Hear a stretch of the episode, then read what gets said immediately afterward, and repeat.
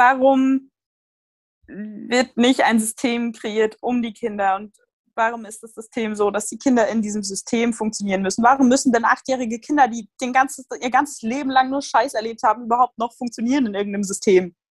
Entschuldigung. Ähm, aber es macht mich einfach so unfassbar wütend, weil die Kinder müssen erstmal gar nichts außer in Sicherheit sein. Herzlich willkommen und schön, dass ihr eingeschaltet habt. Mein Name ist Denise Stellmann und dies ist der KBBS Podcast, weil jeder Mensch zählt, der Podcast der Karin und Walter Blüchert Gedächtnisstiftung. Für die Karin und Walter Blüchert Gedächtnisstiftung steht der Mensch im Fokus. Sie leistet Hilfestellung, schließt Versorgungslücken und schafft durch ihre Eigenprojekte gesellschaftliche Sensibilisierung und Aufklärung.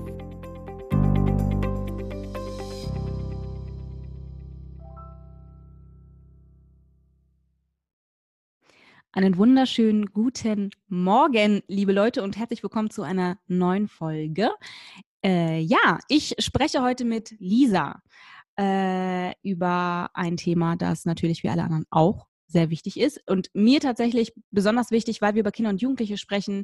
Und ähm, bevor wir das tun, äh, Lisa, hallo, guten Morgen. Und äh, vielleicht sagst du uns erstmal, wer du so bist, was du so machst, und dann starten wir auch schon. Hallo und guten Morgen zurück.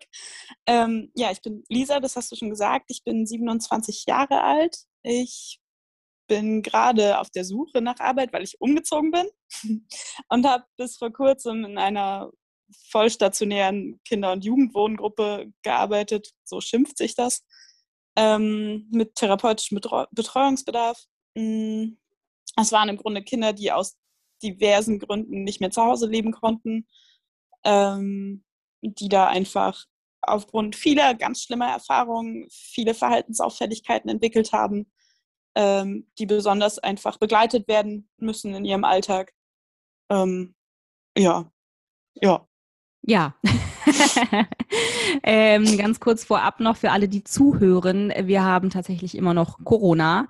Bedeutet, mhm. dass wir die eine oder andere Folge hier immer noch auf Distanz aufnehmen. Bedeutet auch, dass die Tonqualität hier und da ein bisschen ähm, drunter leidet, weil wir auf Distanz aufnehmen. Das nur als Information. Und ähm, ja, Lisa, wir beide kennen uns schon, äh, kennen uns schon einige Zeit, ein paar Jahre. Wir haben sowohl privat als auch im beruflichen Kontext miteinander zu tun gehabt und haben das tatsächlich auch immer noch.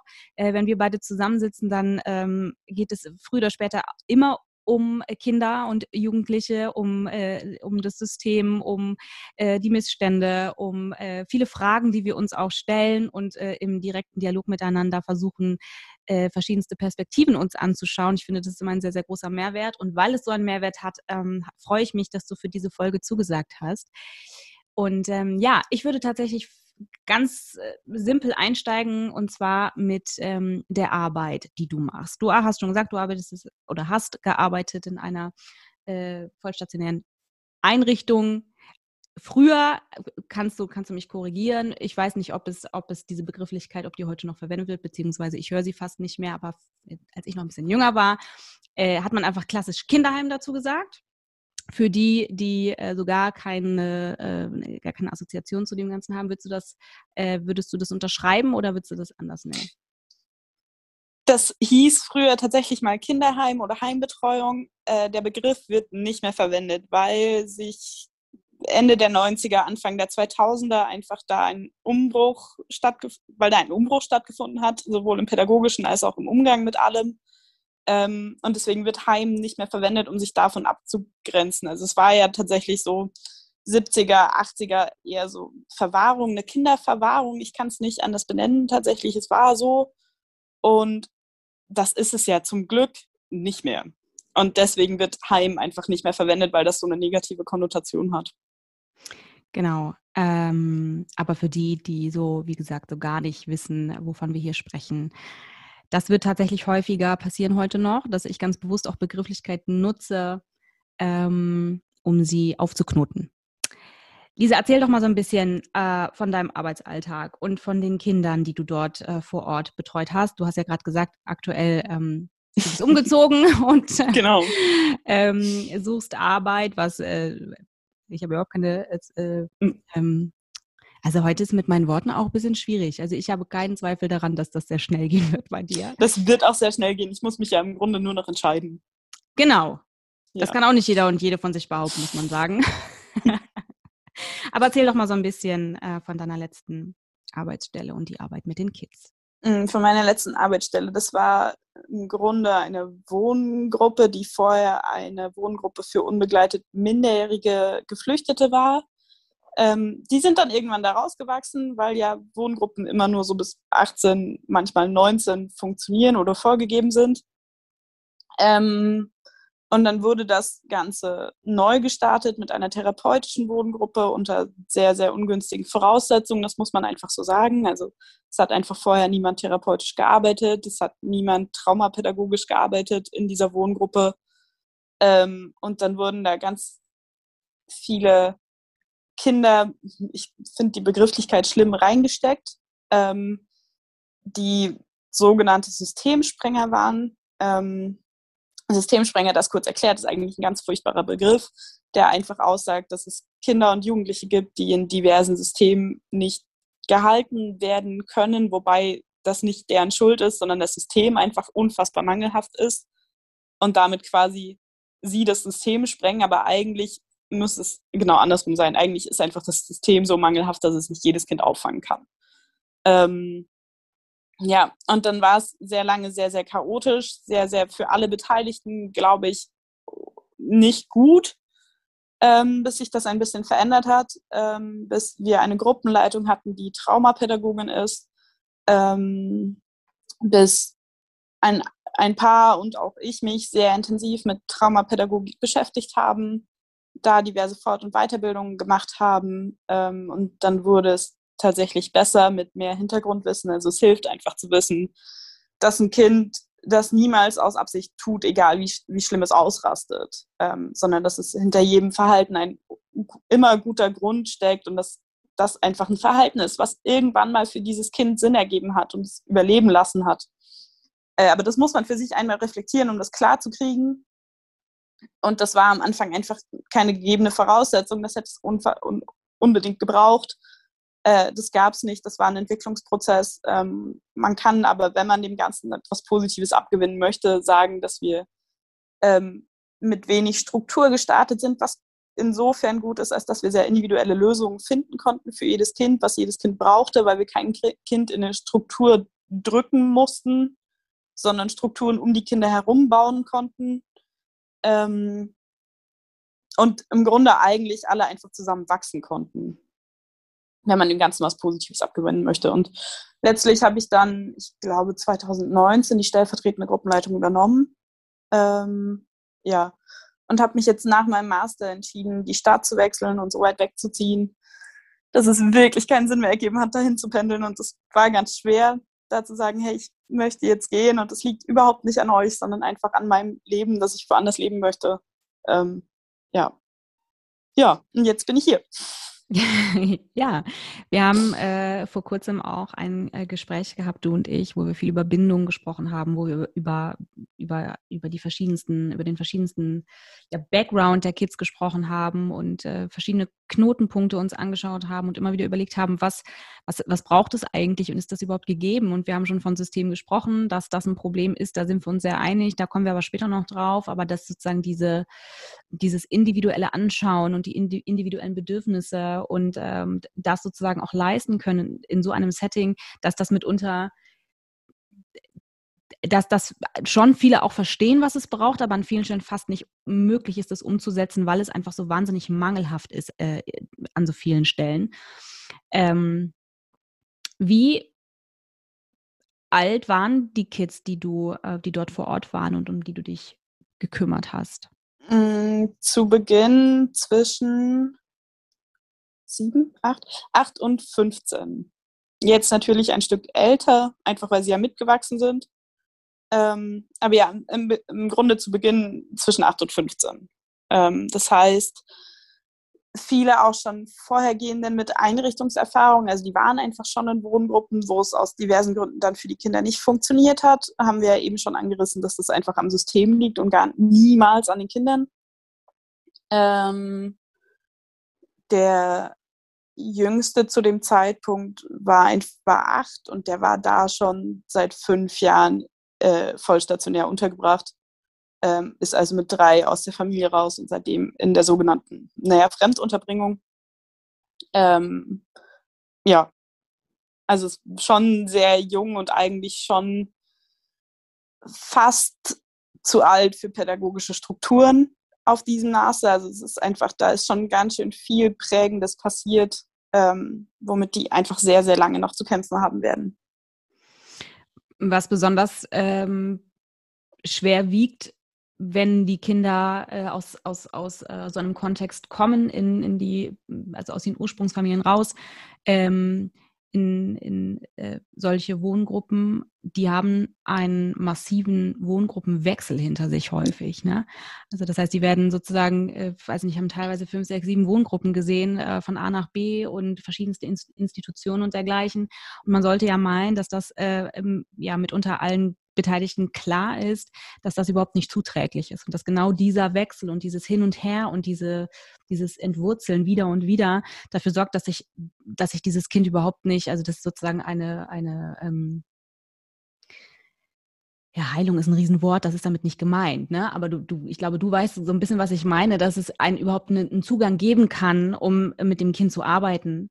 Ähm, wie hast du das erlebt in deiner Arbeit? Also das würdest du sagen, ja, das, das hast du erlebt, dass irgendwie sozusagen ein häufiger Wechsel ähm, stattgefunden hat?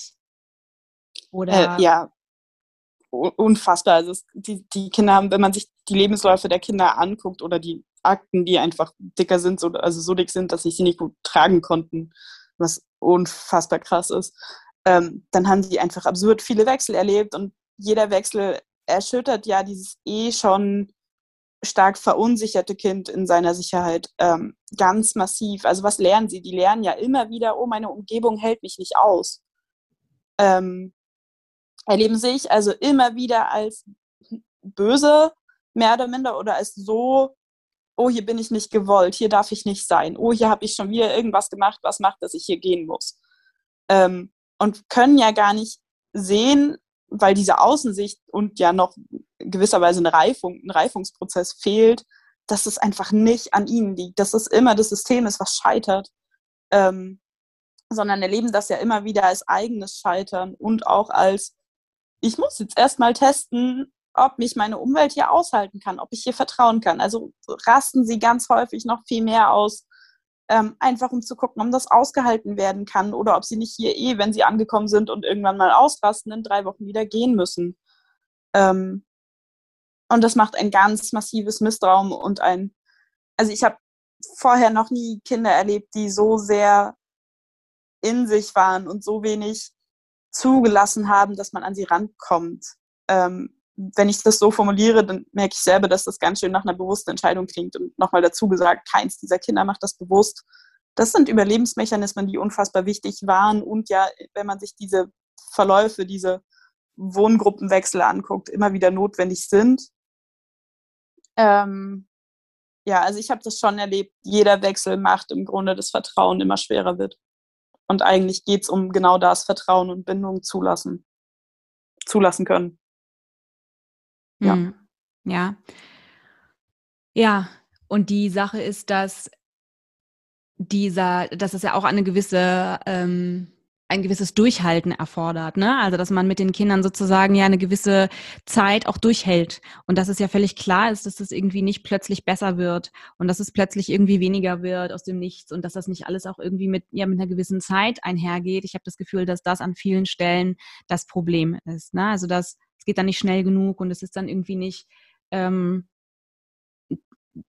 es ist kein Ende in Sicht, ja. Also das äh, im Sinne von, ah, jetzt gibt es einen Zugang, jetzt habe ich das Gefühl, es, es, ist irgendwie möglich, mit dem Kind zu arbeiten und so weiter. Das ist häufig so eine gewisse Zeitspanne, die, die das irgendwie so ein bisschen erschwert, das Durchhalten. Zumindest habe ich das häufig erlebt, dass das ein Problem ist. Und ich glaube, es ist ganz wichtig, dass man dahingehend einfach begreift, dass das natürlich überhaupt nicht möglich ist und dass es eben keine Stichuhr gibt, ja, die äh, irgendwie erfasst, so das wird jetzt irgendwie dreieinhalb Monate blöd äh, und dann wird es super. Na, vor allem sind es nicht dreieinhalb Monate. Also ja. da, rechnen, da, da sprechen wir von schon auch durchaus Jahren. Also im Grunde erlebt man so, wenn Kinder neu ankommen, dann sind sie die ersten, sagen wir, sechs, sieben, acht Wochen, manchmal vier, sehr, sehr hm, angepasst, wobei ich ungern von Angepasstheit spreche, aber so, dass sie quasi im Gruppenkontext, ich sage es in Anführungszeichen, funktionieren. Also sich den Strukturen, die vorhanden sind und die ja eigentlich letztlich auch Sicherheit geben, ähm, dass das irgendwie klappt und dann tauen sie so auf und dann knallen sie im Grunde. Also dann, dann gibt es nochmal ganz viele Eskalationen, um auszutesten, ob sie hier wirklich sein dürfen. Und nochmal dazu gesagt, ich formuliere das ungünstig, weil das immer wieder klingt, als wäre da so eine Absicht, würde da so eine Absicht dahinter stecken. Die steckt niemals dahinter. Also es ist ja niemals das Kind, was da steht und denkt, oh, jetzt mal ein bisschen ausrasten, um zu gucken, ob sie mich wirklich aushalten können. Das ist so nicht. Das sind einfach Auto Automechanismen, die in, in ihnen ablaufen ähm, und für die sie gar nichts können, sondern weil die einfach für ihr Überleben, für das der ganzen Traumata, die sie erleben mussten in ihrem bisherigen sehr kurzen Leben, äh, gebraucht haben. Ja. Wenn du mit äh, einem, also mit, mit einem, äh, einem Kind gearbeitet hast oder mit einem Kind äh, zusammen warst in der Einrichtung und es gab den Moment der Eskalation. Äh, wie bist du damit umgegangen? Wie war dein Weg? Mm, das war für mich auch einfach eine große Lernerfahrung. Also am Anfang war das ein, Huch, was passiert hier gerade? Hilfe! Ich weiß auch gar nicht. Und ich stand auch irgendwann mal vor meinem Bezugskind und habe gesagt, ich habe gerade auch keine Ahnung, wie wir hier rauskommen. Aber wir kriegen das schon irgendwie hin. Und das hat letztlich aber irgendwie geholfen. Und je öfter ich das quasi erlebt habe, also diese ganz massiven Eskalationssituationen, deren Grund für mich auch ganz oft nicht ersichtbar ist. Also es gibt immer einen, aber der mhm. ist ja mhm. ganz oft nicht von außen zu sehen. Mhm. Ja, ja. Ähm, weil die Kinder irgendwie getriggert sind, also weil irgendwas ange geknackt wurde in ihnen, was das abspulen lässt. Und das kann ein Wort sein, ein Geruch, eine Farbe, eine, eine Körperbewegung, eine Körperhaltung von ihnen, eine, eine Körperhaltung von mir. Das kann im Grunde ja tatsächlich alles sein und für uns gar nicht erkennbar. Also natürlich stellen sich so ein paar Sachen dann immer wieder raus, aber gerade am Anfang keine Chance. Ähm, Total, ja. Ähm, und es war tatsächlich so ein Lernprozess. Also irgendwann habe ich gemerkt, je klarer ich bin, je klarer in meinen Aussagen ich bin, desto sinnvoller wird es und je kürzer meine Aussagen werden. Also wenn ich so mich auf drei bis fünf Wörter pro Aussage beschränke, weil das ist das, was eventuell noch ankommen kann. Komplizierter Ersatzbau kommt eh nicht mehr an in diesen getriggerten Situationen. Es ist einfach so. Ähm, desto sinnvoller wird es und desto mehr Sicherheit kann ich geben. Ich kann sagen, du darfst hier ausrasten, du darfst wütend sein, du darfst dein Zimmer zerlegen, du darfst nicht dich oder mich selber angreifen. Das geht nicht, dann muss ich dich kurz halten und das magst du nicht, das mag ich nicht. Wenn du das tust, werde ich das tun müssen. Ich muss dich schützen, ich muss mich schützen, ich muss alle anderen schützen.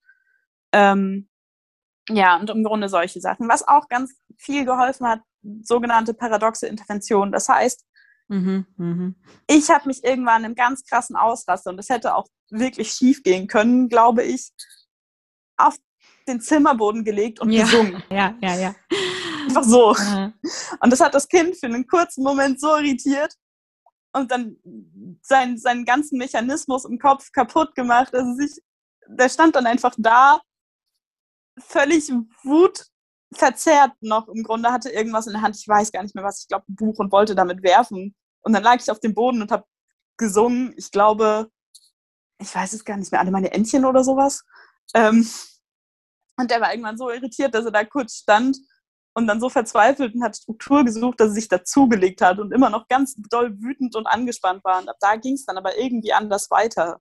Mhm. Ähm, ja. Und manchmal habe ich auch einfach nicht neben ein Kind gestellt, wichtig nicht davor, sondern daneben und gebrüllt, mitgebrüllt, weil ich gesagt habe, ja, es ist eine verdammte Scheiße hier gerade und wir kriegen das aber irgendwie zusammen wieder hin. Aber da ist wichtig, sich körperlich neben das Kind zu stellen und nicht davor, weil ich will es ja nicht anschreien. Das wollte ich gerade sagen. Also diese paradoxe, mhm. Äh, paradoxe Intervention, ähm, ich habe da immer so ein gespaltenes Gefühl zu. Ähm, ich ich finde es find insoweit gut, als dass dass es sozusagen es kurz den Fokus verschiebt. Ne? Also das, du kriegst da sozusagen die, der Fokus muss sich kurz verändern und das ist immer eine Chance. Ähm, allerdings finde ich es, ich weiß noch nicht so genau, wie ich das finde, wenn es dann, ähm, ich hatte auch von einer äh, Frau gehört, die das auch äh, häufiger nutzt, aber die dann wirklich immer mit, mit, mit Stimme arbeitet. Also, im, also die schreit die ganze Zeit. Ne? Und ähm, da finde ich, kommt es wirklich sehr genau drauf an, welches Kind.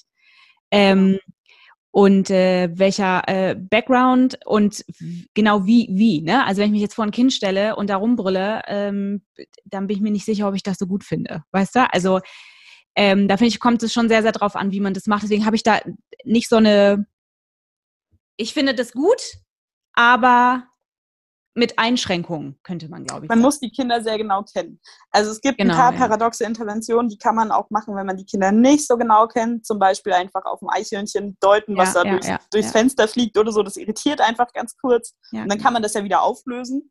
Muss aber aufpassen, dass das Kind nicht wieder wütend wird, weil es kurz angelogen wurde. Also das ist auch eine Gratwanderung. Mhm. Ähm, aber es gibt so Sachen wie, wie dieses Mitbrüllen oder so. Das, das bitte einfach nur machen, wenn man Kinder kennt und genau weiß, wo sind da, also funktioniert sowas und wirklich wichtig, sich körperlich zu verändern, niemals das Kind anzubrüllen.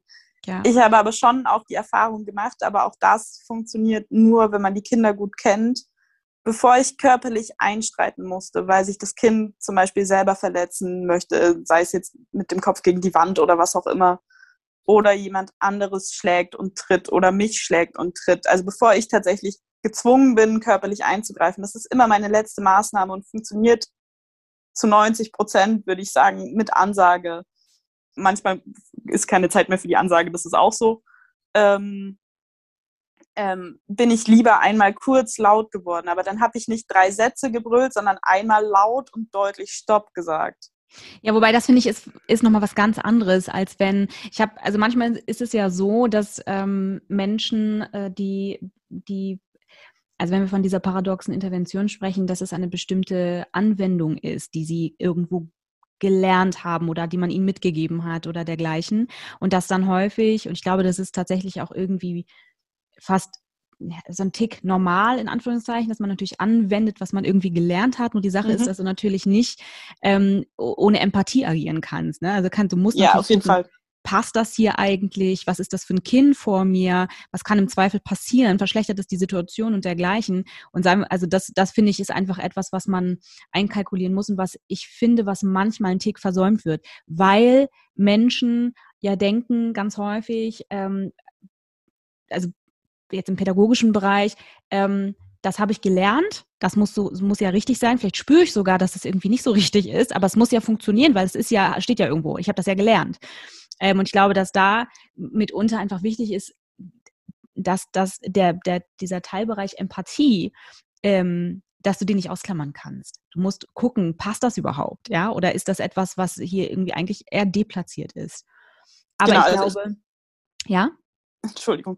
Äh, genau, also es muss immer empathisch sein. Es muss immer so sein, dass ich weiß, okay, ich kenne das Kind, das kann nach hinten gehen, losgehen, aber seien wir ehrlich, in der eskalativen Situation kann auch alles immer das nach stimmt. hinten losgehen. Das ist einfach so und ich muss mir einfach bewusst sein, oh, kann ich das aushalten? Ja. Also kann ich für mich gedanklich den Schritt zurücktreten und das ist tatsächlich mein Bild in so eskalativen Situationen. Ich trete gedanklich, nicht körperlich, weil ich bin da, äh, einen Schritt zurück und atme einmal kurz durch. Das kurz durchatmen kann ich auch immer in der Situation machen und dann bin ich für mich ja wieder fokussierter und kann draußen bleiben aus diesem Kon Konflikt. Aber auch das war ein Lernprozess. Also ich war am Anfang auch mit in diesen Konflikten drin, weil es gar nicht anders ging, weil ich für mich das Gefühl hatte, das ist eine Sache, die eigentlich erst mit mehr Sicherheit äh, funktioniert, dass ich tatsächlich draußen bleibe und das Chaos, was dieses Kind gerade durchschüttelt, sein lasse und im Zweifel einfach aushalte und hinterher mit dem Kind, sofern es irgendwie möchte und geht,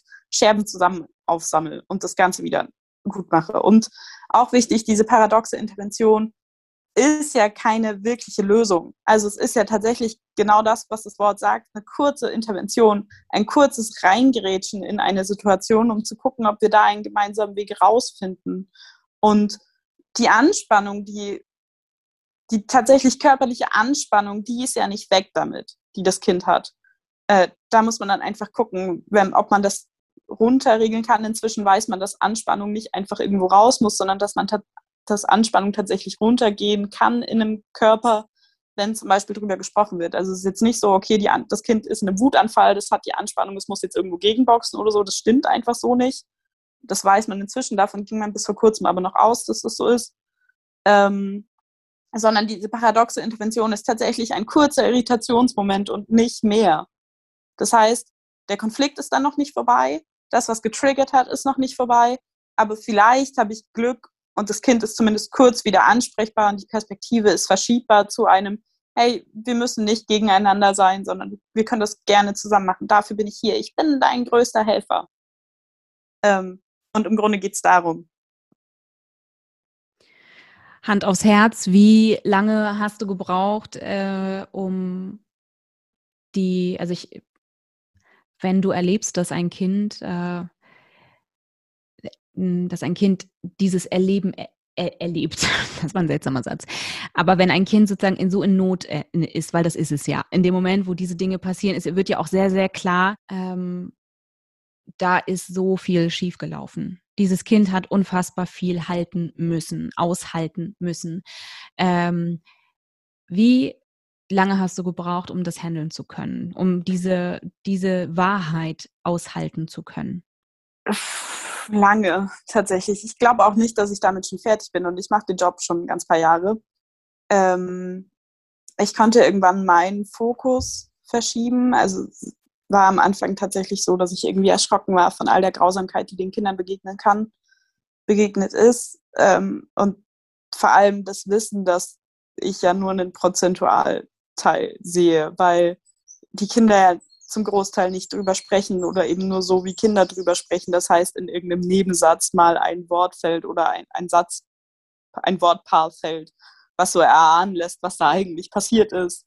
Ähm, dass ich Ängste sehen kann und auch da das Wissen, ich sehe einfach nur, keine Ahnung, fünf Prozent von den Ängsten, die da eigentlich vorhanden sind, die erahnen lassen, was da eigentlich alles gesehen, erlebt, gefühlt wurde äh, zu einer ganz wichtigen Zeit, nämlich irgendwo im, im Kindesalter, im Kleinkindalter. Mm. Und also ich war natürlich irgendwie geflasht im negativsten Sinne von all diesen Sachen und habe irgendwann aber gelernt, dass es nicht hilft, mich auf sowas zu fokussieren. Es hilft dem Kind nicht zu sagen, oh scheiße, das war alles ganz schön schlimm, was du da erlebt hast.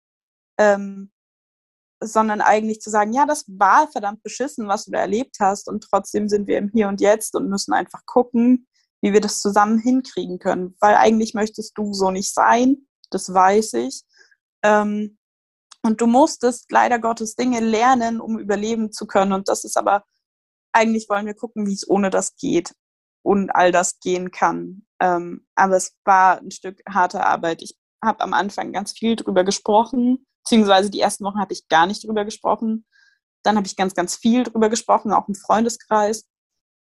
Und irgendwann gemerkt, oh, ich muss und möchte das ein bisschen eingrenzen, weil ich sonst nichts anderes mehr tue, als über meine Arbeit zu sprechen. Und ich mache meine Arbeit unfassbar gern. Ich bin da auch die ganze Zeit und sehr leidenschaftlich, weil ich glaube, dass Arbeit mit Kindern nicht anders funktioniert als auch mit echter Nähe, ähm, also mit echter emotionaler Nähe. Und nichtsdestotrotz habe ich ein Leben außerhalb der Arbeit und kann mich nicht zu 100 Prozent damit beschäftigen, weil dann höre ich auf mit meinem Leben und werde nicht mehr, also und verliere meine Stabilität. Und damit ist auch niemandem geholfen, auch nicht mir und nicht den Kindern. Also es hat tatsächlich sehr viel ähm, gebraucht. Das war ein Lernprozess. Inzwischen glaube ich, bin ich da gefestigter, aber nichtsdestotrotz gibt es natürlich immer wieder Sachen, die mich sehr berühren. Und das möchte ich eigentlich aber auch nicht verlieren, weil ich glaube, das lässt mich authentisch sein. Und das ist genau das, was die brauch Kinder brauchen, ein echtes Gegenüber. Hm. Ja. Ein wichtiger Punkt ist die Therapiefähigkeit, wobei ich dieses fähig auch ich suche immer noch nach einem Wort, was sich besser anhört. Das gefällt mir irgendwie immer nicht so gut, aber damit alle, äh, ne, damit wissen alle, was gemeint ist. Das ist eine Sache, das ist natürlich wichtig, aber an vielen Stellen ja überhaupt nicht gegeben. So, das heißt, ja. Kids, die, Kids, haben noch überhaupt gar keinen Zugang. Es ist nicht möglich, dass die äh, in so einem Setting irgendwie äh, eine, Hil eine, Hilfestellung be bekommen. Das ist schlicht nicht gegeben. Ähm, da nicht so genau wissen, was damit gemeint ist. Ähm, vielleicht kannst du da auch noch mal einen kurzen Einblick geben. Ähm, ja, Therapiefähigkeit. Ich hadere wie du mit dem Begriff tatsächlich, ähm, weil er schon wieder so das auf die Kinder abwälzt, wofür sie ja immer noch nichts können. Also das ist ähnlich wie dieser Systemsprenger-Begriff, lässt er die Verantwortung wieder bei den Kindern, die ja aber eigentlich gar keine Verantwortung für all das haben, weil nichts ist, also genauso wie die, dieses ganze Fremdunterbringungssystem einfach unfassbar mangelhaft ist, ist es das Therapiesystem genauso. Ähm, ja. Wollte nur mal ja. kurz Ja sagen mit Ausrufezeichen. ähm, therapiefähig, wenn man diesen Begriff verwenden möchte, meint im Grunde, dass Kinder auch, genauso wie jetzt Erwachsene zum Beispiel zur Therapie gehen können. Therapie dauert dann im Schnitt 50 Minuten. Also so eine Therapiestunde, das ist ganz oft eine Spieltherapie oder was auch immer. Das kann auch mit anderen Zeiten funktionieren. Das kann man tatsächlich bei Kindern ein bisschen individuell gucken, was auch das Kind kann. Und nichtsdestotrotz braucht es eine gewisse Reflexionsfähigkeit von den Kindern. Ähm, sonst lehnen TherapeutInnen das ganz oft ab, weil sie es auch gar nicht refinanziert kriegen. Es ist also auch gar nicht deren Schuld, ähm, sondern tatsächlich von dem System dahinter. Mhm. Es braucht eine Mitarbeits, einen Mitarbeitswillen von den jeweiligen Kindern, wobei auch das ganz, ganz schwierig ist, weil woher sollen sie wissen, dass ihnen das helfen kann? Da fehlt ja der Lernprozess, der vorgeschaltet ist. Und natürlich kann ich das mit einem Kind besprechen und am nächsten Tag nochmal besprechen und nochmal besprechen und nochmal besprechen und nochmal besprechen. Und nichtsdestotrotz muss man sich das so vorstellen. Das Kind geht dann also in einen Raum, den es noch nicht kennt. Das ist eh schon ein Riesentrigger für die meisten Kinder. Muss dann da mit einem Menschen mehr oder minder alleine, also am Anfang kann man schon dabei sein, aber im Grunde sollte das dann alleine sein, Zeit verbringen, den es nicht kennt. Das ist der nächste Triggerpunkt. Ist da alleine mit diesem erwachsenen Menschen, das ist nochmal ein Triggerpunkt. Ähm, und soll dann noch anfangen, über eigene Gefühle, Erfahrungen, Erlebnisse zu sprechen, sei es im Spiel oder wie auch immer was, wofür einfach noch ganz massiv Stabilität fehlt. Ähm, noch dazu sind unsere oder die Kinder, die ich erleben durfte, haben ganz, ganz viele Verhaltens, sogenannte Verhaltensauffälligkeiten, haben also Verhalten, was nicht gesellschaftlich erwünscht ist. Ähm, womit die TherapeutInnen dann auch relativ unvorbereitet, also natürlich kann man die vorbereiten und so weiter, äh, klarkommen müssen, zeigen aber all diese Eskalationsstufen, die die Kinder kennen und die in ihnen verankert sind, eben auch in Therapiesettings. Ähm, was aber in diesen gängigen oder in Deutschland gängigen Therapiesettings nicht möglich ist. Dafür ist keine Zeit, dafür ist kein, kein, kein Rahmen da. Das heißt, sie sind einfach noch nicht so weit, dass sie in diesem System, in, in diesem sehr mangelhaften Therapiesystem funktionieren können. Ähm, was dazu führt, dass sie gar nicht verstehen können, was in ihnen eigentlich abläuft. Ähm, weil diese Reflexionsmöglichkeit fehlt. Und das ist tatsächlich ein Riesenproblem. Ja. Ja, und ich habe auch das Gefühl, ich hatte einmal eine, ein, ein Gespräch mit einer ganz, ganz tollen ähm, Therapeutin, die mit äh, Kindern, Kindern und Jugendlichen gearbeitet hat oder arbeitet immer noch. Und die äh, hatte da tatsächlich auch gesagt, dass so ein wichtiger Punkt die Geduld ist. Und ähm, das ist natürlich, dass wir Menschen so ein bisschen ja auch darauf programmiert sind, in Anführungszeichen, dass Dinge bitte funktionieren. Wenn man sie jetzt schon anwendet, dann hat man ja etwas, das im besten Fall funktioniert. Und wenn es nicht funktioniert, dann kriegt man schon sozusagen so einen eigenen Alarmmoment und fragt sich, okay, warum funktioniert das jetzt hier nicht? Und äh, wenn, und das habe ich auch schon häufiger gesagt, wenn man natürlich in so einen eigenen Alarm hineinrutscht, ähm, ist es fast nicht mehr gegeben. Ja, also dass sozusagen da eine gute ähm, Vertrauensbasis irgendwie gebaut entstehen kann ähm, und dergleichen und dass dieser Teilbereich, nämlich geduldig sein, die Dinge gehen nicht sofort und es hat nichts damit zu tun, dass ähm, der Therapeut, die Therapeutin irgendwie versagt oder irgendwas ganz besonders falsch macht und dergleichen, sondern es braucht eben Zeit. Und das kann bedeuten, dass es am Anfang nur fünf Minuten geht und dass es irgendwie fünf Monate dauert, bis es dann zehn Minuten geht und dergleichen. Ne? Also dass sozusagen diese, dieses individuelle Schauen auf, auf das Kind, das, also das individuelle Schauen auf das Kind und ähm, dahingehend auch sozusagen die, die, das Bewusstsein dafür, ich werde jetzt hier nicht ähm, in äh, drei Monaten fertig sein, sondern das wird Zeit brauchen. Wenn diese dieses Bewusstsein dafür ähm, mehr in dem, im Vordergrund stehen würde, könnte sich hier und da auch das einige verändern. Und da kommen wir dann aber ja schon zum System und äh, zu dem, was möglich ist und zu dem, wie wir strukturiert sind, wie wir strukturell aufgebaut sind und dergleichen. Ähm, und da würde ich gerne tatsächlich mit dir drüber sprechen wollen. Wir haben uns vor kurzem äh, beide sehr äh, lange über den Film Systemsprenger unterhalten. War ja klar, also als der rauskam, war das natürlich Thema. Ja. ähm, äh, vorab sei gesagt, das ist ein ganz, ganz großartiger Film, wie ich finde. Äh, auch aus künstlerischer Sicht finde ich den also der ist, das ist ein mega Cast, das ist, das ist tolles Licht, tolle Kamera, mega Geschichte, sehr authentisch, sehr gut recherchiert. Ähm, das gefällt mir tatsächlich sehr, sehr gut. Ich war sehr beeindruckt von der Art ähm, und von der Geschichte und wie gut das recherchiert ist tatsächlich. Ähm, und ich fand den Cast einfach mega. Ähm, wir haben darüber auf jeden Fall äh, schon das ein oder andere Mal sehr, sehr lange gesprochen. Und ähm, erst möchte ich gerne wissen, wie findest du den Film? Und ähm, äh, du hast eine interessante Sache gesagt, als wir darüber gesprochen haben. Äh, die kannst du aber mal selber sagen. Äh, vor, vorab, wie hat dir der Film gefallen? Und dann erzähl doch mal, was du gesagt hast zu dem Film und worüber wir so lange gesprochen haben. Ähm, mir hat der Film gefallen. Ich kann es nicht anders sagen. Ich fand den gut. Ich kann nicht so gut wie du die künstlerische Perspektive beurteilen. Ähm, mich hat er auf jeden Fall emotional gekriegt. Ich habe geheult. Jetzt auch, ich bin, glaube ich, dreimal inzwischen gesehen. Ich habe auch dreimal mindestens geheult. Ähm, es ist, wie es ist. Mhm. Ein paar Sachen sind in dem Film beschönigt, was, was aus dieser filmischen Sicht gar nicht anders möglich ist. Also es ist ja, zum Beispiel ja. sehr unrealistisch, dass ein Kind die gleiche Jugendamtsmitarbeiterin behält über Jahre. Ähm, Habe ich jetzt so noch nicht wirklich erlebt. Also wenn wir da von zwei Jahren von der gleichen Mitarbeiterin sprechen, dann ist wirklich gut. Ähm, also es ist eher unwahrscheinlich, dass da tatsächlich die Menschen, die im Jugendamt sitzen, das Kind jahrelang kennen, ähm, dass es wenig Betreuungswechsel gab und so weiter und so fort, dass der Klinikaufenthalt immer wieder möglich ist. Ähm, all das ist schon sehr idealisiert, musste aber für den Film natürlich passieren, weil Zuschauende nicht permanent mit neuen Personen konfrontiert werden können.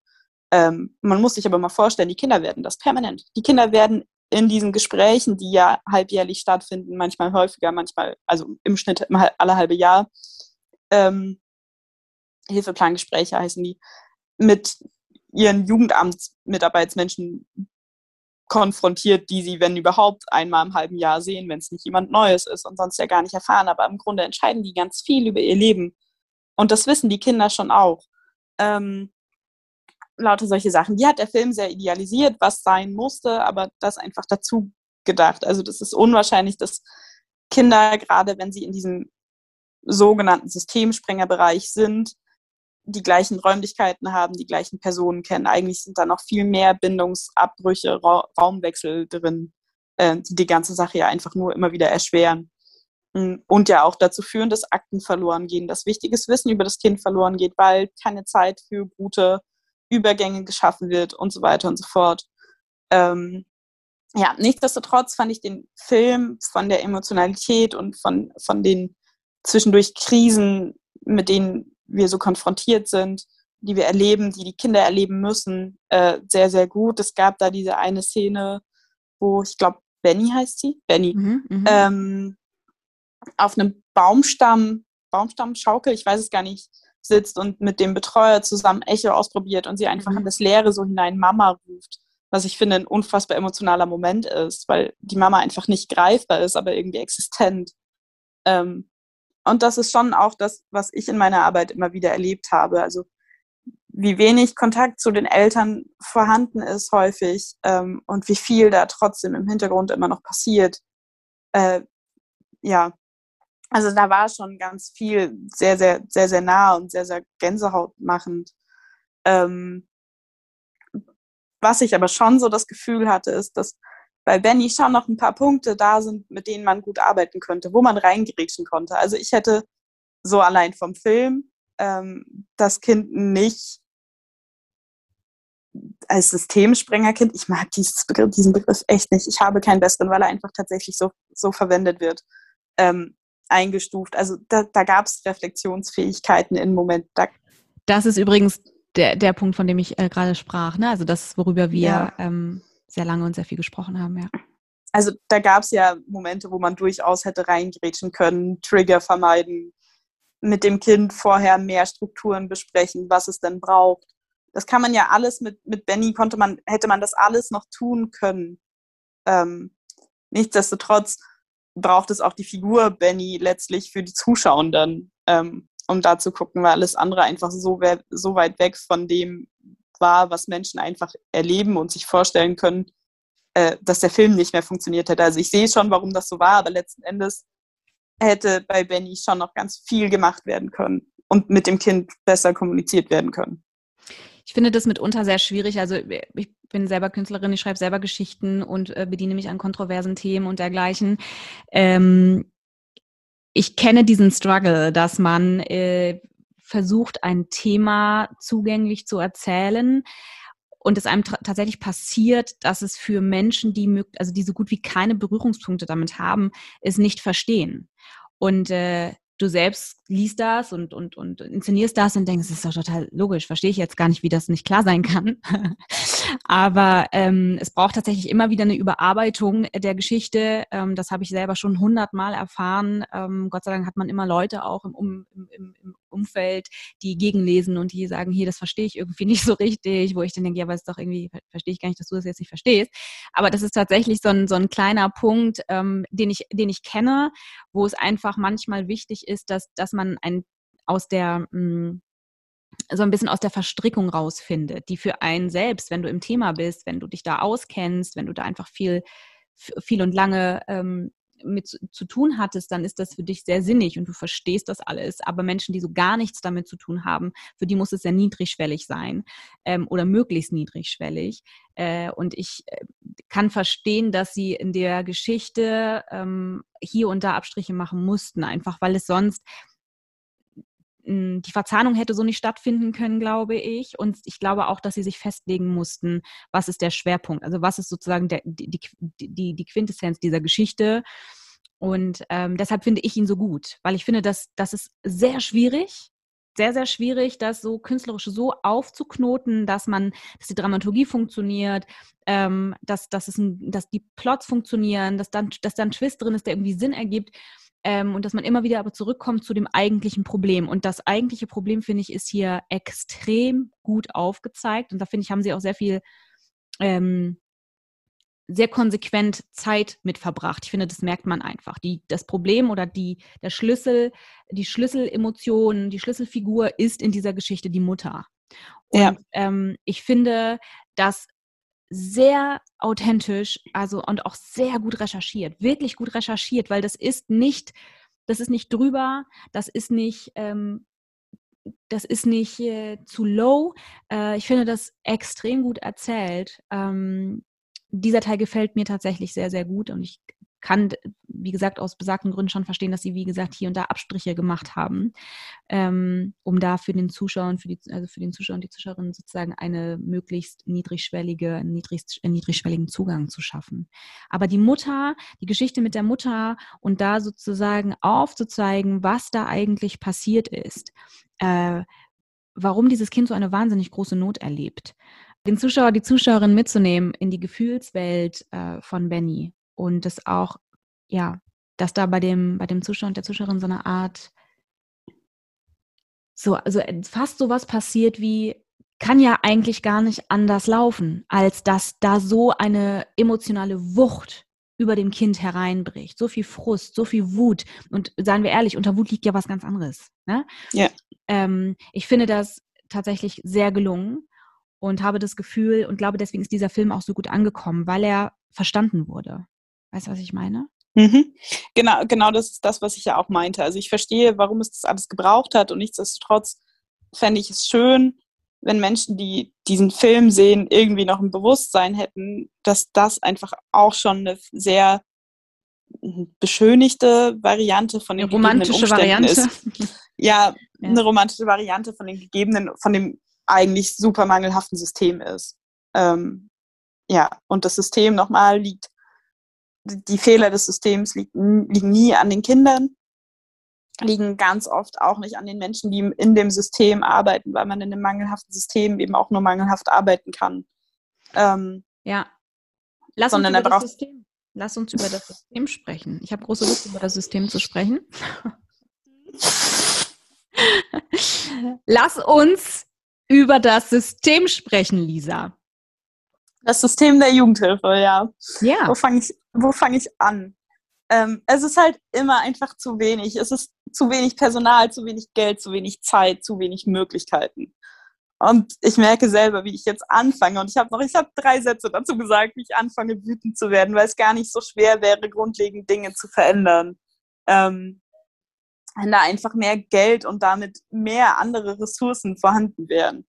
Wenn der Betreuungsschlüssel angepasst werden würde und nach oben korrigiert werden würde, wenn die Kinder einzeln mehr gesehen werden könnten. Und das funktioniert nur mit mehr Betreuung. Das funktioniert nicht, wenn ich, keine Ahnung, wir waren oft zu zweit oder zu dritt, wir waren stellenweise alleine, je nach, das war jetzt halt auch alles Pandemie und schwierig.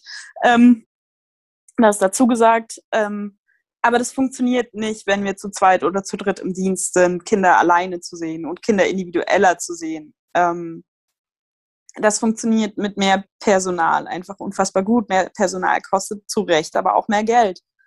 Ähm, es braucht also einfach mehr Geld. Und ich weiß nicht, wenn ich für mein Kind habe, also für mein Bezugskind in der Arbeit habe ich ähm, 70 Euro im Monat Pauschalgeld. Pauschale heißt Klamotten, Hygienemaßnahmen, alles, was vielleicht individuell braucht, sei es jetzt zum Beispiel nochmal ein anderes Sitzkissen, weil es mehr Bewegungsdrang hat, damit es irgendwie im Schulkontext sein kann und dabei andere Kinder nicht stört, damit es quasi schon wieder in diesem mangelhaften System Schule funktionieren kann, braucht es zum Beispiel ja noch was anderes, was nochmal extra kostet und so weiter. Habe ich 70 Euro im Monat zur Verfügung. Das ist zu wenig. Also sowas ganz, ganz Banales, weil Kinder zum Beispiel wachsen und ständig neue Klamotten brauchen. Das haben alle anderen Familien auch, keine Frage. Aber diese Kinder ja einfach zum Beispiel extra Dinge benötigen, sei es jetzt dieses Sitzkissen oder was auch immer, ähm, weil Räume gesondert und besonders eingerichtet werden müssen mit mehr Blick auf, okay, das könnte dich triggern, da müssen wir für sorgen, dass das irgendwie anders ist oh, du hast dein Zimmer zerlegt, weil du wütend warst. Ist gar nicht dein Ding, alles cool. Ich kümmere mich darum, dass das wieder ganz und repariert ist und schön aussieht, damit du einen sicheren Ort haben kannst. Aber das kostet. Und das ist zum Beispiel ja schon die, der einfachste Faktor, der verändert werden könnte.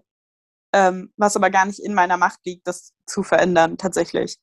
Ähm, aber das würde so viel mehr Druck rausnehmen aus der ganzen Sache und letztlich auch mehr Zeit schenken, weil ich dann nicht den ganzen Tag damit beschäftigt wäre, zu gucken, oh, okay, wie kann ich da doch noch eine günstigere Alternative finden, um dir zu geben oder annähernd zu geben, was du brauchst. Ähm, solche Sachen. Und mehr Geld würde letztlich zu mehr Personal führen können. Ähm, und damit, das habe ich eben schon gesagt, die Kinder individueller gesehen werden könnten, mehr einzeln begleitet werden könnten in, in bestimmten Sachen. Ähm, Kurze Zwischenfrage. Ja. Ähm, wie oft hast du schon privates Geld genutzt, um irgendetwas zu kaufen? Mhm, möchte ich nicht sagen. ja, nur mal ganz kurz so, ne, liebe Leute. Gut. Mhm. Erzähl gerne weiter, Lisa. ja, ähm, solche Sachen. Und warum wird nicht ein System kreiert um die Kinder und warum ist das System so, dass die Kinder in diesem System funktionieren müssen? Warum müssen denn achtjährige Kinder, die den ganzes, ihr ganzes Leben lang nur Scheiß erlebt haben, überhaupt noch funktionieren in irgendeinem System? Entschuldigung. Ähm, aber es macht mich einfach so unfassbar wütend, weil die Kinder müssen erstmal gar nichts außer in Sicherheit sein. Punkt. Der Rest, auch das in Sicherheit sein, ist ja nicht die Aufgabe der Kinder, sondern die Aufgabe des Drumherums. Aber die haben einfach gerade keine Aufgabe, außer anzukommen und durchzuatmen und sich von all dem Scheiß, den sie erleben mussten, befreien zu dürfen. Ähm, und frei machen zu dürfen, frei machen zu können.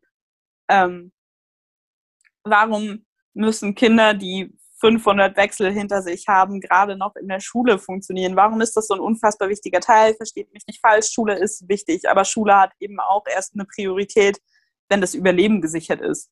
Und mit Überleben meine ich im Grunde irgendwann ein Leben, was zu einem wirklich leben können führt, also zu einem Angekommensein, zu einem, zu einem, zu einer Grundsicherheit von, hier darf ich sein, hier bin ich gewollt, hier bin ich immer unfassbar gewollt, so wie ich bin, weil das ist meine Grund, das ist die Grundvoraussetzung für alles, dass das Kind die Zeit bekommt zu verstehen mit, ich bin hier wirklich gewollt. Und das ist genau das, was ich immer wieder erlebt habe. Also ich weiß nicht, wie oft ich diesen Satz gesagt habe. Du bist hier unfassbar gewollt. Ich möchte, dass du hier bist. Hier ist dein Platz. Hier bist du richtig und hier bist du zu Hause und es ist schön, dass du da bist. Wie oft ich das, ich weiß nicht, dreimal am Tag, dreimal pro Dienst mindestens, ähm, wie oft ich das immer wieder gesagt habe, bis das irgendwann mal ankam. Also ich weiß, dass mein Bezugskind mal in einem Nebensatz, wir, war, wir waren unterwegs, wir waren, glaube ich, zusammen einkaufen, das war vor Corona ja mal noch möglich, ähm, gesagt hat, können wir jetzt bitte nach Hause gehen. Und mein kleines Betreuerinnenherz so ein bisschen geplatzt ist, weil hoch, er hat die Wohngruppe als Zuhause bezeichnet. Und das war für den überhaupt gar kein Ding. Und für mich so ein krass, da hat sich was verändert. Ähm, und er fühlt das so ein bisschen, sonst hätte, sonst hätte es vermutlich nicht gesagt, sonst hätte er gesagt, können wir auf die Gruppe zurück oder, oder was auch immer. Ähm, und lauter solche Sachen sind, aber dafür war der anderthalb Jahre da. So lange hat es einfach gebraucht, bis so eine Kleinigkeit funktioniert hat. Ähm, und diese Zeit ist ja oft einfach nicht da. Und das ist tatsächlich das Problem. Und das ist das, was dieses System so mangelhaft macht. Ähm, ja. Also ein wichtiger Punkt ist, es gibt einfach zu häufig auch keinen Ort, wo die Kinder sein können, ähm, wo sie bleiben können vor allem, ja, also wo das sozusagen so breit gefächert aufgestellt ist, auch intern, dass die Kinder nicht permanent von A nach B geschoben werden, ähm, sondern dass sie einen Ort haben, wo sie sein können, ähm, auch mit allem, was dazugehört. Ja? ja, schon auch dieses, ich weiß nicht, wie oft darüber gesprochen wird in Teamsitzungen hintenrum, was auch immer, ob die Wohngruppe so passend ist für das Kind. Und ich verstehe, warum, weil wir möchten ja alle diesem Kind so gut es geht helfen und dann gibt es tatsächlich Wohngruppen, die dafür nicht ausgerichtet sind. Aber wie furchtbar für das Kind, weil es trifft immer wieder die gleichen Kinder, logischerweise. Ähm, dass darüber gesprochen wird, ob sie in ihrem Zuhause richtig sind. Wie unfassbar furchtbar das, das eigentlich ist. Und nichtsdestotrotz kann ich aber auch verstehen, zu sagen mit, hey, okay, das ist einfach eine, eine Wohngruppe, da sind die Kinder alle sehr extrovertiert und sehr laut nach außen. Es tut dem Kind hier gar nicht gut zu sein. Und dann ist so ein bisschen die Frage, lasse ich das eine Kind gehen weil ich weiß, es kann sich hier nicht gut entwickeln, weil das nicht passt, weil die Kinder eben laut sind und das zum Beispiel ein sehr introvertiertes Kind ist. Ähm, und dann fühlen die sich ganz oft ja da gar nicht wohl, weil es einfach zu laut ist für die und das ist auch völlig fein. Oder drücke ich die anderen Kinder in, in etwas rein, wo sie sich einfach nicht mehr gut fühlen. Und diesen Konflikt sehe ich schon, aber wie furchtbar es ist und ich bitte einfach nur Menschen, die das hören und diesen Bereich arbeiten, das zu reflektieren, wie schlimm es ist, darüber zu sprechen, dass das Kind in seinem Zuhause nicht richtig ist. Ja, und vor allem finde ich auch, dass man über das ein oder andere auch mal früher nachdenken könnte. Also ja. äh, so und das, also das ist halt, da kriege ich direkt Puls, ne? Weil das ist, also das ein oder andere kann man halt auch mal vorher besprechen, bitte. Ähm, und äh, so, mir ist total bewusst, dass das durch durch durch das System und durch die Strukturen und all das mitunter sehr sehr schwierig ist und das ganz viele wollen, aber nicht können. Das weiß ich alles.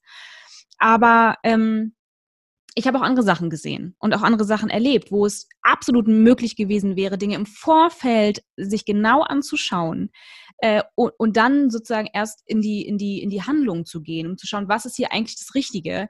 Äh, und das ärgert mich schon, weil es immer auf Kosten des Kindes ist, weil es immer wieder ja. dafür sorgt, dass du sozusagen diese, diese schon vorhandene Wunde, dieses woran das Kind sowieso schon so zu knabbern hat und das, was es mitunter so schwierig macht, für die Menschen, die betreuen, ja, dass sozusagen dieser Teil immer wieder befeuert wird, befeuert, befeuert, befeuert. Dieses Kind hat keine Chance, ist aber total davon abhängig, dass andere entscheiden. Und das ähm, ärgert mich schon, wenn diese Weitsicht fehlt, die man absolut an den Tag legen könnte. Das ist nicht immer möglich, ganz klar. Ähm, und da kann dann tatsächlich auch, äh, können die Menschen, die das dann letztendlich ja auch nur äh, als zweites entscheiden sozusagen, ähm, die können da dann nichts, nichts für. Aber es gibt auch ähm, es gibt auch andere Bereiche, wo das einfach so entschieden wird und wo es eine Möglichkeit gäbe, das anders zu machen. Und für das Kind ist es jedes Mal eine Katastrophe. Und das ärgert mich, wenn ich weiß, dass es eigentlich anders ginge äh, und es einfach nicht gemacht wird, weil es leichter ist. So. Und da sind wir wieder bei dem Thema Empathie und das ist für mich ein absolutes, äh, also inakzeptabel und auch sehr, sehr schwer nachzuvollziehen, äh, dass, ähm, dass es nicht funktioniert, sich in das Kind hineinzufühlen. So, dafür brauche ich ja nicht viel, seien wir ehrlich. Also entschuldige bitte mal, wenn ich mich entscheide, mit Kindern zu arbeiten, dann habe ich ja grundsätzlich eigentlich im besten Fall Eine gewisse, eine gewisse Empathie, die sowieso da ist, die ich mitkriege, dass es Teil meines Lebens, meines Seins sollte, sehr grundsätzlich für alle Menschen sein, ist es ganz offensichtlich nicht. Das wissen wir ja schon, aber ähm, wenn ich mit Kindern arbeite, ist das für mich eine Grundvoraussetzung. Du kannst nicht mit Kindern arbeiten, wenn das nicht gegeben ist. Wie soll das funktionieren? Kinder funktionieren über Emotionen. Das also im besten Fall, ja, so. Manchmal ist da eben auch gar nichts mehr, aber dann brauchst du erst recht Empathie. Für mich nicht zu verstehen, dass das irgendwie dann so sehr klein geschrieben wird. Ähm, und da, das ist für mich dann auch der Bereich, wo dann fatale Fehler gemacht werden, finde ich. Fehler, die nicht pa passieren, weil wir Menschen sind und weil wir Fehler machen, sondern Fehler, die nicht passieren dürfen, aber die einfach in Kauf genommen werden. Und das ist dann auch okay so. Das ist für mich unverständlich. Und das ist tatsächlich immer wieder zum Leid der Kinder. Also es ist tatsächlich ja, ich würde fast sagen, aktive Kindeswohlgefährdung. Mhm. Mhm. Ja. Wie gehst du damit um, wenn es körperlich wird? Also wenn die Kinder ähm, so sich verlieren in ihrer Wut, dass es extrem körperlich wird und du keine Möglichkeit mehr hast, als äh, auch körperlich zu werden, weil weil es da um, um, um Schutz geht, sowohl für dich als auch für das Kind äh, und vielleicht auch für alle anderen, die äh, dort vor Ort sind.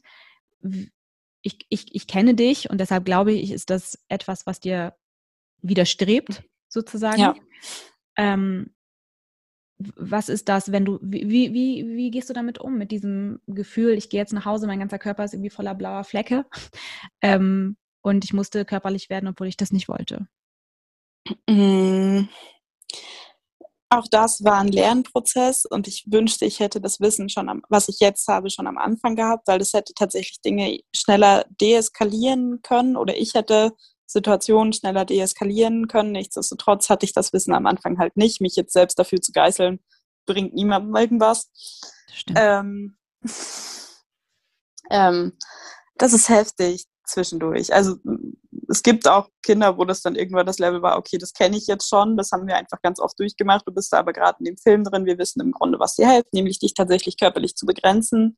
Ich habe das mit dir vorbesprochen, du weißt, du möchtest das in dem Moment nicht, du sagst aber vorher, ich möchte gar niemanden verletzen, das passiert aber manchmal, bitte halt mich. Ähm, weil auch das habe ich erlebt.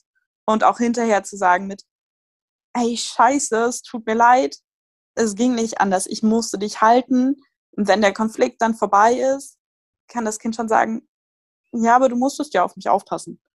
Ähm, und das ist schon von einem Achtjährigen, was übrigens krass ist. Mhm. Äh, wo man auch wieder dieses System Jugendhilfe sieht, weil das sind Sätze, die von anderen Kindern gar nicht kommen würden.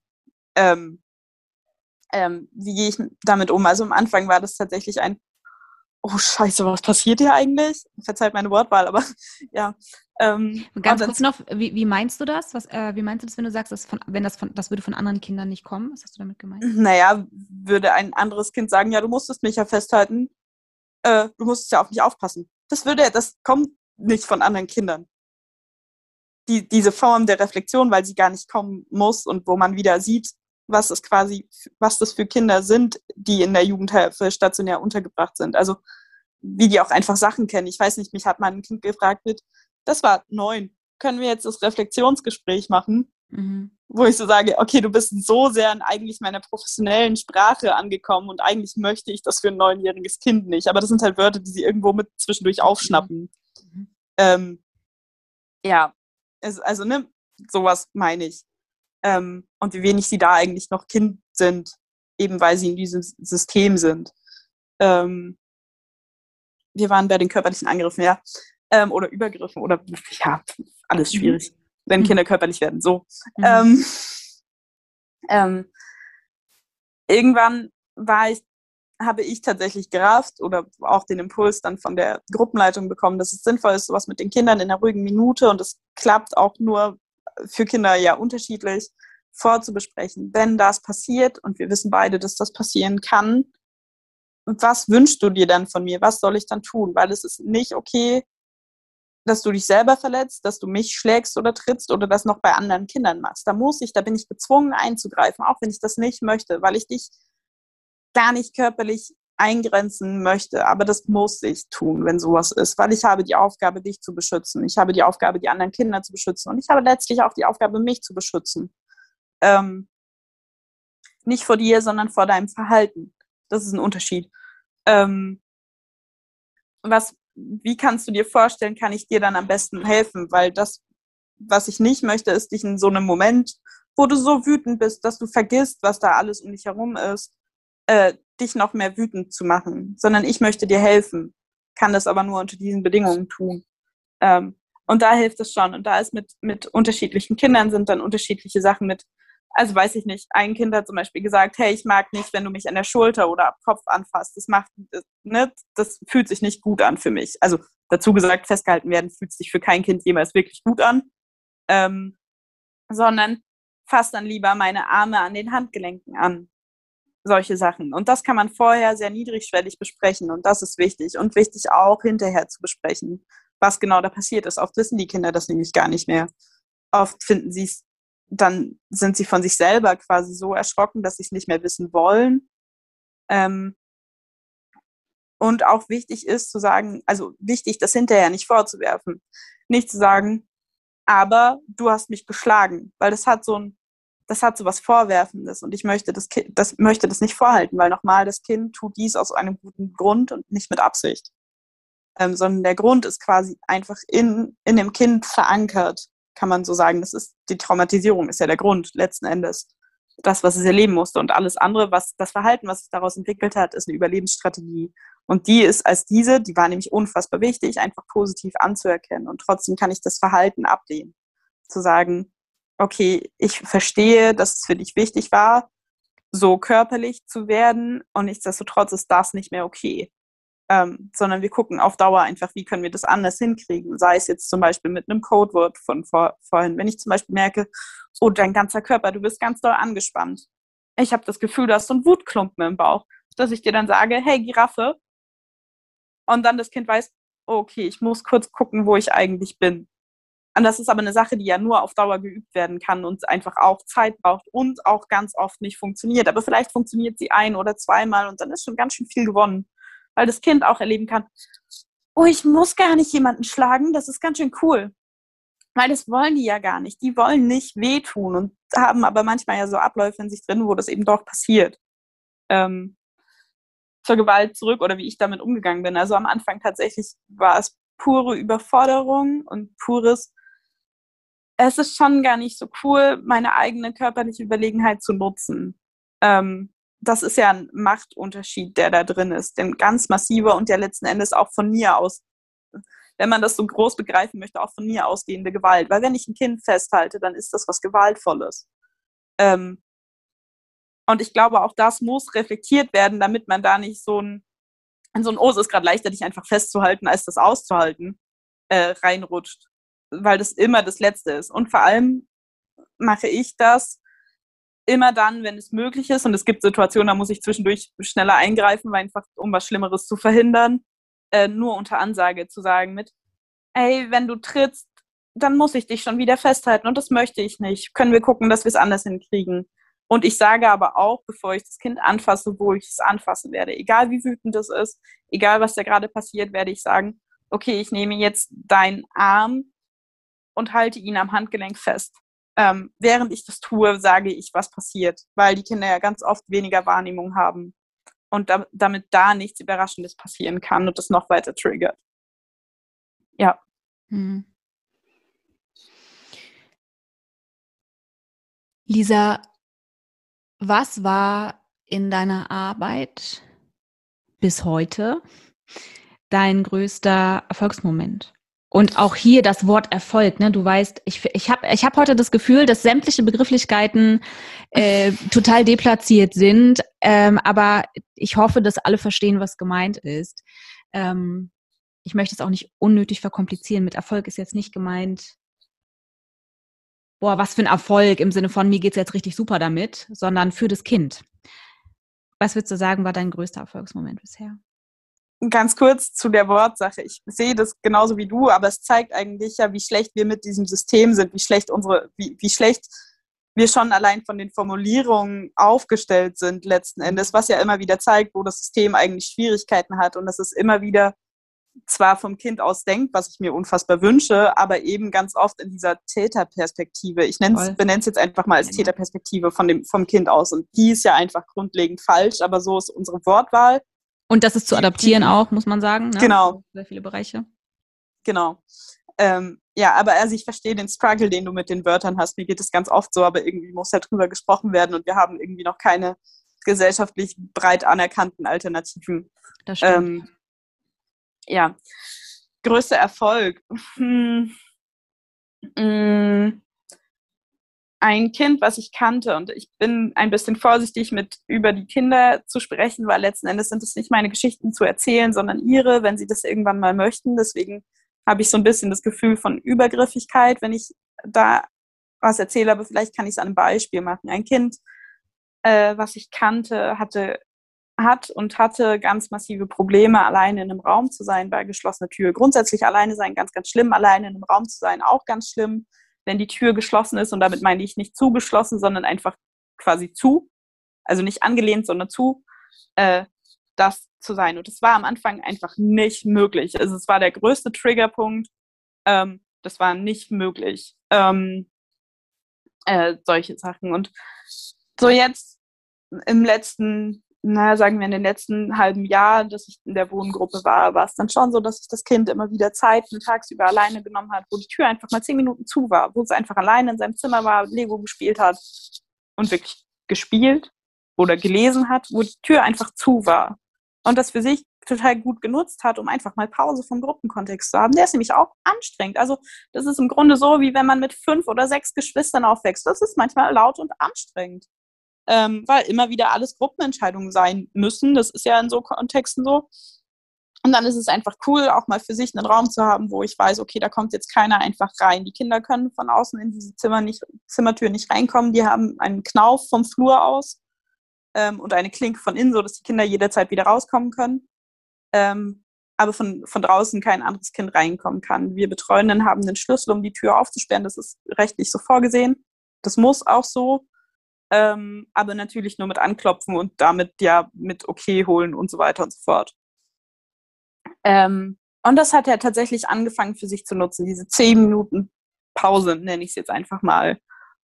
Und er hat da gar kein Ding draus gemacht. Ähm, das war einfach, der hat es einfach irgendwann gemacht und es war ähnlich wie das mit diesem Zuhause von vorhin, was ich gesagt habe, so so ein Gänsehautmoment, wo ich sage, boah, krass, und wir haben, du hast so lange daran gearbeitet, das hinzukriegen. Wir haben das so lange immer wieder mal thematisiert, was das mit dieser Tür eigentlich ist, weil ich ganz genau gemerkt habe, oh, das verunsichert dich ganz massiv und es darf nicht, die Tür darf nicht zu. Du hast es, wer hat es auch gesagt? Also er hat auch immer wieder gesagt, nee, Tür auf, Tür auf, Tür auf. Und die war am Anfang auch immer sperrangelweit offen. Irgendwann durfte sie ein bisschen mehr angelehnt sein und so weiter und so fort. Und irgendwann hatte er, zumindest habe ich das Gefühl, und der war noch nicht so weit, dass, dass man da gut hätte drüber sprechen können, was auch okay ist, weil ihm war das unangenehm. Dem war nämlich sehr bewusst, dass andere Kinder das schon können und wollen. Tür zu, über Nacht zum Beispiel. Ähm, hat er zumindest immer wieder mal für zehn Minuten dieses Vertrauen gehabt, oh, hier passiert gerade nichts, wenn ich alleine im Zimmer bin, hier ist der Ort so sicher, dass mir nichts passiert. Hier werde ich nicht vergessen. Ähm, und das, also, es sind wirklich solche Sachen, die die so gemacht haben mit, puh, cool, hier mhm. passiert irgendwas für das Kind. Hier passiert irgendwas für das Kind, was sich in der Entwicklung festgesetzt hatte und was wir jetzt so ein bisschen aufgelöst kriegen. Ähm, und das ist schon ganz cool. Und letzten Endes versuche ich mit den Kindern einen Rucksack zu packen, einen imaginären Rucksack, ähm, ähm, wo nicht nur Steine drin sind. Steine sind da genug drin, sondern auch einfach Möglichkeiten, mit diesen Steinen umzugehen und vielleicht auch den einen oder anderen Stein auf dem Weg einfach liegen zu lassen. Ähm, ja. Ich finde es schön, was du sagst und mir fällt da eine Sache zu ein. Ähm, Im Prinzip sieht so etwas heilt aus. Und das, was ich daran so spannend finde, ist, dass das so leise ist, weil Heilung ein Normalzustand ist und kein Wow, krass, guck mal, wie heftig ist das denn? Sondern ähm, es wird normal, die Dinge werden normal und deshalb kriegt man sie fast nicht so richtig mit. Und ähm, das habe ich schon sehr, sehr häufig gehört. Und ich glaube, das könnte so ein Moment sein, wo es so für das Kind fast einen Normalzustand bekommt, dass ich jetzt äh, zehn, zehn Minuten in diesem Zimmer bin. Ähm, und das aber vor einer gewissen Zeit halt noch gar nicht möglich war und das aber so ein Normalzustand im Prinzip ähm, das Erstrebenswerte ist. Ja. Das äh, ist das, was mir dazu in den Sinn kommt. Aber was dazu einfach gesagt, das wird wahrscheinlich wieder einbrechen, wenn da ein erneuter Wechsel stattfindet. Mhm. Ähm, weil der Ort wieder unsicher ist, die Menschen wieder unsicher, ich brauche erstmal neues Vertrauen. Oh, werde ich da wirklich nicht vergessen, wenn da zehn Minuten die Zimmertür ist, passiert mir hier nichts Schlimmes, wenn ich alleine in einem Zimmer bin. Ähm, solche Sachen. Und es lässt ja eigentlich nur erahnen, was da für Vorerfahrungen sind. Wir wissen es nämlich einfach noch gar nicht. Ähm, ich werde mit dem Kind zwar weiter im, Kontakt sein, aber ja nicht auf der Ebene. Ähm, solche Sachen. Und das wird sich, das wird wieder einbrechen und das wird das Kind für sich wieder verlieren und dann wieder neu hart erarbeiten müssen, weil nichts anderes ist genau das. Ähm, wenn dann ein erneuter Wechsel stattfindet. Ähm, und deswegen ist das so schlimm. Deswegen sind diese Wohngruppenwechsel, diese, diese Gespräche darüber, dass das Kind in der Wohngruppe, da wo es zu Hause sein sollte, verdammt nochmal, äh, nicht richtig ist, unfassbar schlimm. Und das ist genau das, was dann daraus folgt. Und es ist so, so unfair, dass diese Kinder so hart arbeiten müssen, um für sich ein Stück mehr mh, hm, Heilung, hast du es genannt, Heilung er, er, erreichen zu können. Das ist unfair, weil das, das, das hätte einfach nie von vornherein vergeben, also nicht gegeben sein dürfen. Punkt. Ja, das stimmt. Das stimmt. Und trotzdem ähm, freue ich mich, dass dieses Kind äh, das erleben kann gerade, wenn ja. es gerade so ist. Ne? Weil die, weil, weil es dafür sorgt, dass irgendwo ein ganz, ganz minimaler Boden zumindest mal erspürt werden konnte. Und das ist besser, als hätte es das noch gar nicht gegeben. Also als hätte es sozusagen diese Erfahrung noch gar nicht gemacht. Ja, ja auf jeden Fall. Ähm, deshalb, wenn ich nur in dem Hier und Jetzt bin, dann freue ich mich einfach nur undosiert dafür, dass dieses Kind diese, diesen kleinen Boden und wenn es temporär ist, erspüren kann und für sich finden kann. Und, und für ich, sich die Möglichkeit haben kann, hey, es ist Veränderung möglich. Genau. Und das ist äh, mitunter äh, wahnsinnig schwer auszuhalten ist, dass das wieder wegbricht. Ähm, darüber müssen wir nicht sprechen.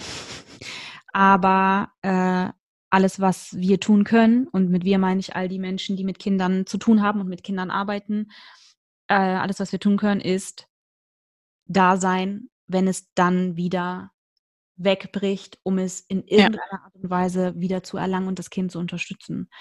Und, ähm, und das Kind daran zu erinnern, dass es ja. schon mal ging und dass es völlig einfach in ihm drin ist, dass es geht. Ja. Auch wenn es gerade im Moment nicht geht. Ja. Und hoffen im besten Fall, dass das Kind nicht dann eine größere Frustration erlebt, weil es auch mitunter sehr frustrierend sein kann, zu wissen, ich hatte das und jetzt ist es wieder weg und jetzt muss ich mir das wiederholen. Das und dann geht es wieder weg. Das, das, macht müde. Und deshalb hoffe ich wirklich nochmal an alle, die mit Kindern arbeiten, ihr, ihr, ihr, das ist ein, eine Mammutaufgabe, das ist, das tut weh an vielen Stellen, das ähm, sieht manchmal aus wie Sisyphus-Arbeit, aber das ist es tatsächlich nicht, auch wenn das für uns nicht sofort zu sehen ist oder wenn wir das Gefühl haben, ja gut, aber hier passiert ja nichts, ne? Es sind ganz, ganz kleine Mini, Mini, Mini-Schritte, die am Ende dafür sorgen, dass, dass dieses Kind eine Chance hat. Ja. Und das, ähm, denke ich, ist das Wichtigste. Liebe Lisa, wir sind schon fast am Ende angekommen. Ich fand, es äh, war ein sehr, sehr, sehr schönes Gespräch, ein wichtiges Gespräch, schön im, Sinn, im Sinne von, ähm, einen Einblick zu bekommen in, in die Arbeit, in deine Arbeit, in die Art, wie du arbeitest, die tatsächlich auch nicht immer selbstverständlich ist. Und ähm, bevor wir aber diese Folge vollständig beenden, hat dieser Podcast natürlich ein Ritual und das ist die Off-Topic-Frage. Mhm. Ich würde dir eine Frage stellen, die du beantworten darfst. Du darfst aber auch sagen, Entschuldigung, ich möchte das nicht. okay. Okay, bist du bereit? Mhm. Wenn du einen Allwissenden treffen würdest und dieser würde sich bereit erklären, dir genau eine Frage zu beantworten, welche Frage würdest du stellen? Puh.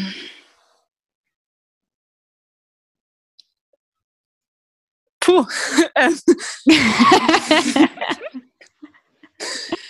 ähm, ich glaube, ich würde fragen, wie verdammt nochmal mehr Gerechtigkeit geht. Du, das kannst du auch mich fragen, ich auch direkt eine Antwort. Also brauchst du keinen Allwissenden für, kann ich, kannst auch mich fragen. Ja, wie geht, äh, wie geht mehr Gerechtigkeit?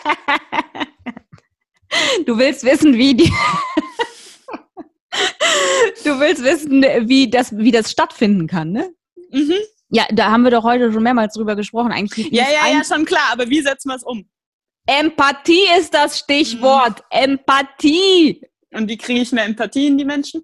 Ja, das äh, ist, das, da müssten wir ganz vorne anfangen. Mhm. Es war einmal vor langer, langer Zeit. Mhm. Längeres Thema. Was würdest, was würdest du fragen, den Allwissenden? Gibt es einen Gott? Nein, das,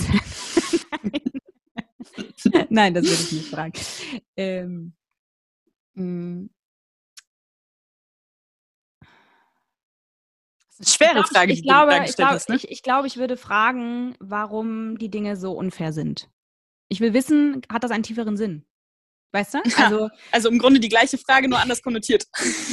Maybe. Also, ja, wobei ich glaube, der Schwerpunkt ist ein Tick anders. Ich, ich, mhm. ich würde wissen wollen, also ich meine, es gibt ja es gibt ja die unterschiedlichsten ähm, Erklärungen für gewisse Dinge. Ne? Also es, das so, es läuft so wahnsinnig viel schief und es ist so wahnsinnig viel sehr, sehr unfair und bitter und brutal und eigentlich nicht mehr, also wo, wo du sagst, kann es, es gibt keinen Sinn dahinter. Das ist einfach nur so, das ist so, keine Ahnung, eine Familie irgendwie, die, äh, wo die Mutter irgendwie Krebs hat und das Kind und der Vater und dann noch das andere Kind auch.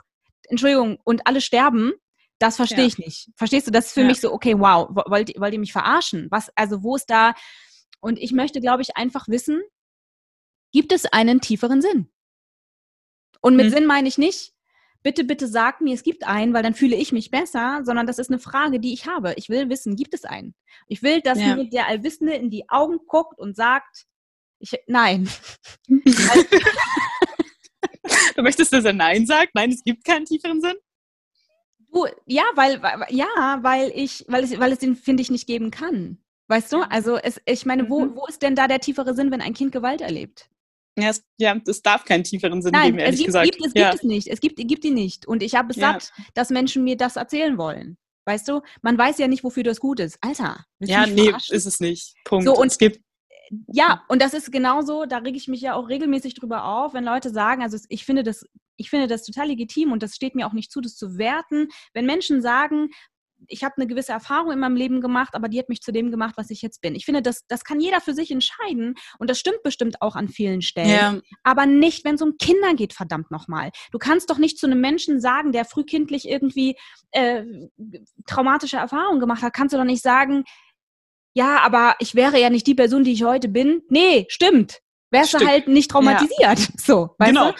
Äh, genau, und das, du bist nicht stärker aufgrund deiner Traumata, sondern weil du es musstest. Ja. Absolut. Und nur weil Menschen irgendwie äh, aus einem Haufen Scheiße was Schönes gebaut haben und mit mhm. sich fein sind und glücklich sind, wer sie sind, ja? Ist immer noch ein Stück Haufen Scheiße da. Absolut. Ja, das impliziert mhm. doch nicht, dass das supi-dupi ist, was den Menschen passiert ist. Geht mir maximal auf den Sack, sage ich, wie es ist, ja. Also ja, das, ähm, und das ist für mich ein gesellschaftliches Ding, ne? Also das, das, das ist ja eigentlich nur dazu da, damit das alle aushalten. Aber wenn mhm. wir über Kinder sprechen, liebe Leute, dann gilt das nicht. Es gilt nicht zu sagen, gut, dass das passiert ist. Nee, ja, ist nee. absolut nicht gut, dass das passiert ist. Und es gibt nichts darin, was gut ist. Gibt es nicht.